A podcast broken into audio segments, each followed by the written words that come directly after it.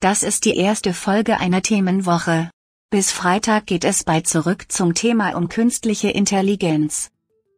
Donald Trump wird von der Polizei mit Gewalt festgenommen. Wladimir Putin geht vor Chinas Präsident Xi Jinping in die Knie. Diese Szenen haben nicht stattgefunden, aber überall auf Social Media gibt es Bilder davon, sogenannte Deepfakes, erzeugt von einer künstlichen Intelligenz. Die sind gerade dann gefährlich, wenn sie für Propagandazwecke eingesetzt werden. Wie lässt sich Deepfake-Propaganda erkennen? Darum geht's in dieser Folge. Mein Name ist Gottfried Haufe. Schön, dass ihr mit dabei seid.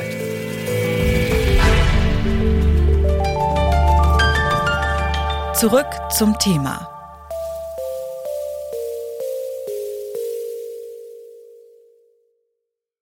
Was wir zuletzt gesehen haben, waren beispielsweise Nachrichtensendungen, angebliche Nachrichtensendungen, die von AI automatisiert generiert wurden.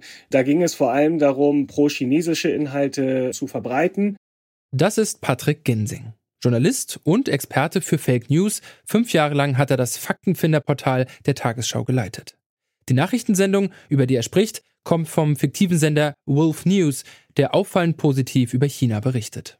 Bei diesen Nachrichtensendungen hat man allerdings gesehen, dass die AI eben auch noch die Artificial Intelligence oder künstliche Intelligenz auf Deutsch an ihre Grenzen stößt, weil eben die vermeintlichen Hosts, diese digitalen Puppen, die wir dort sehen, denen fehlen menschliche Züge oft. Also sie sind sehr monoton in der Sprache, sie haben keine Mimik wirklich. Aber bei einem schnellen Blick würde man eben nicht darauf kommen, dass es sich hier vielleicht um eine pro-chinesische Kampagne handelt. Ich verstehe. Ich denke ja zum Beispiel auch an dieses Bild von auch Donald Trump im Zuge seiner Anklage, was, glaube ich, sein Sohn bei Twitter verbreitet hat, von diesen vielen Leuten, die ihm durch die Straße von Manhattan oder so folgen und so weiter. Und man hat sofort, also in dem Fall tatsächlich noch mit bloßem Auge erkennen können, dass es ein Fake-Bild ist. Es ist ja bei Prominenten so, dass von solchen Leuten besonders viel Bildmaterial vorliegt. Das heißt, das ist eine gute Voraussetzung, um dann tatsächlich auch Fake-Bilder oder Deepfake-Videos zu produzieren. Denn je mehr Material vorliegt, umso besser kann es dann eben auch verarbeitet werden. Wir haben ja zum Beispiel gesehen, dass es ein Video von Zelensky gab, dem ukrainischen Präsidenten, der angeblich dazu aufgerufen habe, sich den Russen zu ergeben. Das ist auf der einen Seite eben bei Prominenten eine besonders große Gefahr, ein besonders großes Risiko, dass dieses Material benutzt wird. Auf der anderen Seite ist es aber auch einfacher für Faktenchecker zu überprüfen, inwieweit dieses Material denn authentisch ist. Denn es lässt sich relativ gut nachvollziehen, wo war eine Person zu einem bestimmten Zeitpunkt, war sie jeweils dort, wo das jetzt angeblich passiert sein soll? Und gibt es weitere Zeugen dafür, dass ein Statement beispielsweise so getätigt wurde? Patrick Gensing sagt, gerade bei prominenten PolitikerInnen sind Deepfakes besonders realistisch, aber auch besonders einfach als Fake zu enttarnen. Für JournalistInnen ist es wichtig, dass sie darin gezielt ausgebildet werden und dass Redaktionen genug Zeit und Leute für Fact-Checking haben. Denn nicht immer sind in Deepfakes Prominente zu finden, deren Terminkalender man leicht überprüfen kann. Das haben wir zuletzt gesehen bei einem AfD-Politiker. Der hat ein KI-generiertes Bild von einer Horde, muss man wirklich sagen. Also so, das war die Botschaft dieses Bildes, einer Horde geflüchteter Männer verbreitet hat. Und diese Männer mit einem äußerst aggressiven Auftreten wirkten extrem bedrohlich. Das war ein KI-generiertes Bild. Das war auch sehr einfach zu erkennen, denn KI-generierte Bilder sind im Detail oft nicht perfekt. Oder sie sind zu perfekt. Also man sieht zum Beispiel keine Hautunreinheiten, wenn man sich die Menschen genauer anschaut. Es gibt aber auch Deformationen bei einzelnen Gliedmaßen. Und auf diesem Bild beispielsweise, das von der AfD verbreitet wurde, hatte dann ein Mann einfach sechs Finger. Und an solchen Dingen kann man das dann noch relativ leicht erkennen. Aber KI lernt schnell. Es ist nur noch eine Frage der Zeit, bis Software wie Midjourney oder Dell-E auch die Hände auf allen Bildern gut hinkriegt. Philipp Slusalek ist wissenschaftlicher Direktor des Deutschen Forschungszentrums für künstliche Intelligenz. Er sagt, Deepfake-Software wird in ein paar Jahren kaum noch Fehler machen. Man geht eigentlich davon aus, dass das jetzt über die nächsten Jahre sicherlich noch sehr viel besser, auch sehr viel realistischer die Bilder werden, so dass diese Fehler dann weniger aufhören. Also das Potenzial wird immer größer, aber natürlich auch das Potenzial, um das zu missbrauchen. Man kann KI allerdings auch so programmieren, dass sie sich nicht so gut für Propaganda einsetzen lässt.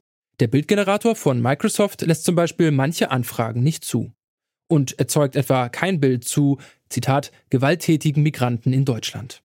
Und dann gibt es ja noch die KI, die darauf trainiert ist, künstlich erzeugte Bilder zu erkennen.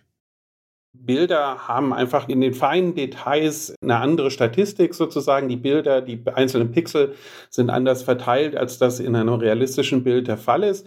Aber genau wie diese Systeme auch besser werden, wird es immer schwieriger werden, diese Unterschiede tatsächlich noch zu erkennen. Diese Idee, dass wir eine KI entwickeln, die immer und exakt künstlich generierte Bilder erkennt, ist, glaube ich, ist zwar eine Sache, die wir auf jeden Fall weiter tun müssen. Das ist ein wichtiges, wichtiges Element, aber es kann auf keinen Fall der einzige Ansatz sein. Philipp Slusalek sieht drei verschiedene Methoden, um mit Deepfakes umzugehen. Das erste ist eine Art Wasserzeichen für künstlich hergestellte Bilder. Das Ganze nennt sich Steganographie, ist eine altbekannte Technik. So kann man Bilder markieren, dass sie eben künstlich generiert sind und damit sehr gut identifizierbar sind. Das zweite sind politische Verbote von Deepfakes, ähnlich wie Italien, das den Zugang zu ChatGPT gesperrt hat. Dass wir als Gesellschaft uns Regulierungen überlegen müssen, dass wir für bestimmte Aktivitäten künstlich generierte Bilder nicht akzeptieren, dass wir sie schlicht und einfach verbieten in bestimmten Situationen oder wie auch immer. Das ist eine Diskussion, die wir jetzt führen müssen. Und das Dritte ist, dass seriöse Medien die Echtheit ihrer Bilder garantieren. Da kann man Zertifikate ausstellen für die Bilder, wo man sozusagen äh, dafür einsteht, dass diese Bilder tatsächlich real sind. Da kann man so ein ganzes Lieferkettengesetz vom Fotograf über dann den Journalisten bis hin zur, zur Veröffentlichung die Technologie ist da, um, um das äh, wirklich sicherzustellen, dass die Bilder tatsächlich echt sind. Und ich glaube, das wird eine Sache sein, die, die einfach entsteht, ja, weil bestimmte Medienhäuser dann darauf bestehen werden, dass ihnen halt dort keine Fakes untergejubelt werden. Und ich glaube, dadurch kann man viele, viele der Probleme, über die wir jetzt reden, äh, umgehen. Die Technik ist da ähm, und man kann da sicherlich relativ schnell relativ viel machen, um die größten Auswüchse zumindest zu unterbinden.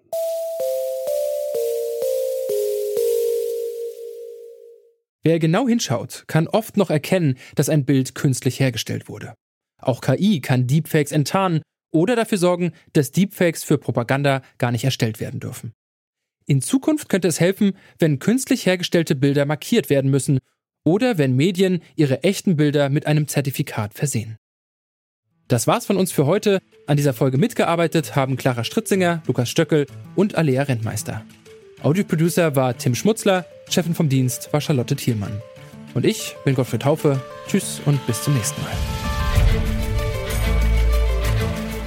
Zurück zum Thema vom Podcast Radio Detektor FM.